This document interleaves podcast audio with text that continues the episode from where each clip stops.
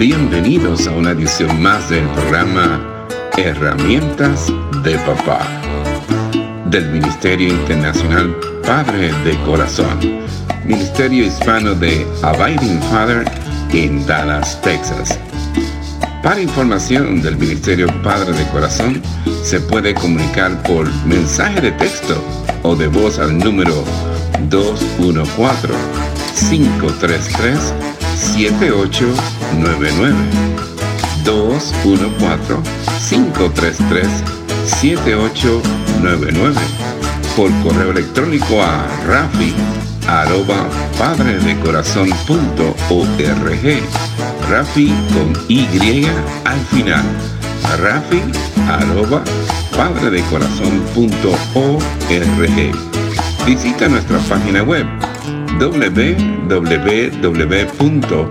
www.padredecorazon.org www.padredecorazon.org Con ustedes, Rafi Gutiérrez, pastor y director del Ministerio Internacional Padre de Corazón. La relación con nuestro teléfono celular puede no ser un pacto o un contrato de por vida. Aunque el contrato con las compañías telefónicas que proveen el servicio a veces se siente de que es de por vida. Mire, el teléfono inteligente está repleto de recordatorios, de sonidos y de muchas tentaciones. Muchos de estos llamados impulsos, quizás la mayoría de ellos, no necesariamente son pecaminosos, pero sí son invasivos. Al pastor Tim Keller, al reconocido pastor Tim Keller, le preguntaron en una conversación en línea, ¿por qué usted cree que los adultos jóvenes cristianos luchan más profundamente en ver a Dios como una realidad personal en la vida de ellos? Y él respondió lo siguiente, el ruido y la distracción. Es más fácil tuitear que orar. Bonito es que él lo dijo a través de la plataforma de Twitter. La facilidad y la rapidez de esta plataforma de Twitter no debe ser rival, pero la paciente labor de la oración y descuidar la oración hace que Dios parezca distante en nuestras vidas. Como en cada tiempo, en cada era, Dios llama a sus hijos a detenerse, a estudiar aquello que acapara nuestra atención en este mundo, a medir las consecuencias y a luchar por presentar corazones concentrados delante de Él. Para lograrlo, aquí hay algunas preguntas, hay más, pero te doy estas preguntas que podemos hacernos en la era digital. Primero, mis hábitos con el teléfono celular y los medios sociales exponen una adicción a entretenimientos fuera de tiempo y lugar o en todo tiempo. Mis hábitos con los medios sociales revelan un deseo compulsivo de ser visto y de ser aprobado. Mis hábitos con el teléfono celular, ya sea a través de los medios sociales usando los medios sociales, enviando mensajes de textos o navegando en la internet me distraen de una genuina comunión con Dios. Mis hábitos con el celular y los medios sociales edifican a otros cristianos y a mi iglesia local. Yo creo que debemos ya saber la respuesta a esa pregunta. Mis hábitos con el uso constante de la tecnología se centran en lo que es necesario para mí y en beneficio para los demás. Y por último, mis hábitos con el teléfono me desconectan de las necesidades de los prójimos que Dios ha puesto en mi vida. Debemos ser honestos. Seamos honestos. Nuestras adiciones digitales son adiciones a las que les damos la bienvenida a nuestra vida. La clave es trasladarnos de estar distraídos al claro propósito de estar cada vez menos distraídos para tener una perspectiva de eternidad.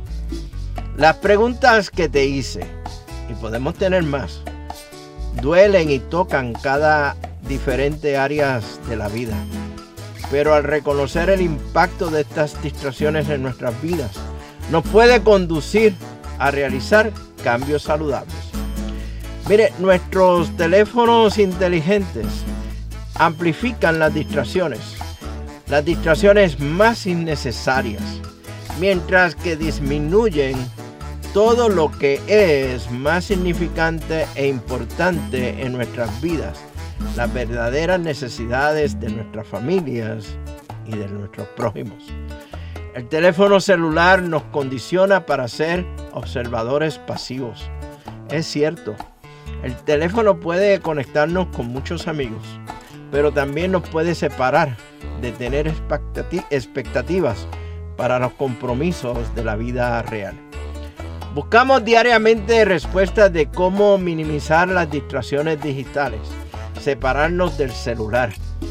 Sería fácil establecer siete pasos para detoxificar nuestras vidas de la adición digital. Pero creo que la mejor forma es un compromiso radical de nuestra parte en lo que realmente importa, nuestra familia, nuestra vida espiritual.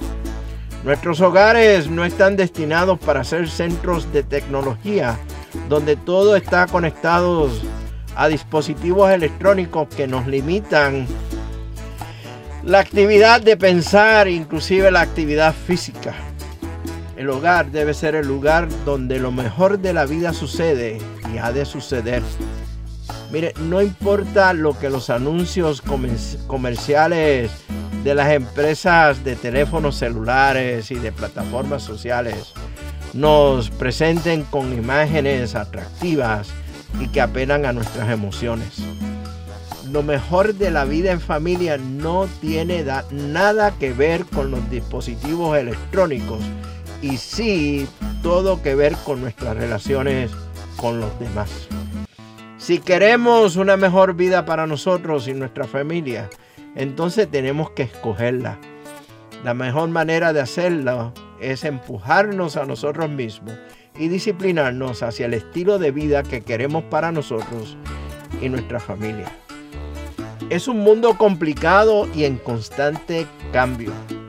En una reciente encuesta realizada por la organización Barna en Estados Unidos, se encontró que el 78% de los padres creen que tienen una tarea más difícil en criar a sus hijos que sus propios padres cuando los criaban a ellos. El supervisar el uso de la, de la tecnología, de los celulares, uso de la computadora, el televisor, ocupa el primer lugar en la lista de lo, de lo que los padres de hoy encuentran que hace difícil la tarea de criar a sus hijos. Los padres se encuentran con el reto con asuntos que están fuera de su control. Un mundo más peligroso donde la moral brilla por su ausencia. Ahora, quiero ser claro con ustedes en cuanto a los mensajes que he compartido en esta serie titulada Los padres y la tecnología. En ningún momento estoy en contra de la tecnología o del uso del celular y de los medios sociales. Ya están aquí. De hecho, por varios años he utilizado la plataforma de Facebook y otros medios sociales para compartir el Evangelio, compartir noticias del Ministerio Padre de Corazón y compartir mensajes cortos que sirvan de edificación y bendición para aquellos que toman un tiempo y lo leen. Al igual que los cristianos del primer siglo utilizaron los caminos construidos por el imperio romano para llevar el Evangelio a otros lugares, podemos también utilizar la tecnología con este propósito. Sabemos que puede ser de malestar para algunas personas y lo es y lo ha de ser. El Evangelio de Cristo siempre ha sido de malestar desde el mismo momento en que nuestro Señor comenzó su ministerio. Usemos la tecnología con sabiduría, de manera que sea de beneficio para nosotros y para la expansión del reino de Dios. Y mientras tanto, nos veremos en el barrio, mira, con un cafecito a la vez. Que Dios te bendiga abundantemente en el día de hoy y que usted sea de bendición para otros. Este ha sido un programa del Ministerio Internacional Padre de Corazón, Ministerio Hispano de Abiding Fathers, con oficinas en Dallas, Texas. Nuestra misión es la de motivar, capacitar y comprometer a los hombres en su rol de padres y líderes en el hogar según lo ordenado Dios, haciendo discípulos del Evangelio de Jesucristo. Somos un ministerio internacional, relacional y generacional. Para información del Ministerio Padre de Corazón, se pueden comunicar por mensaje de texto o voz al número 214-533-7899.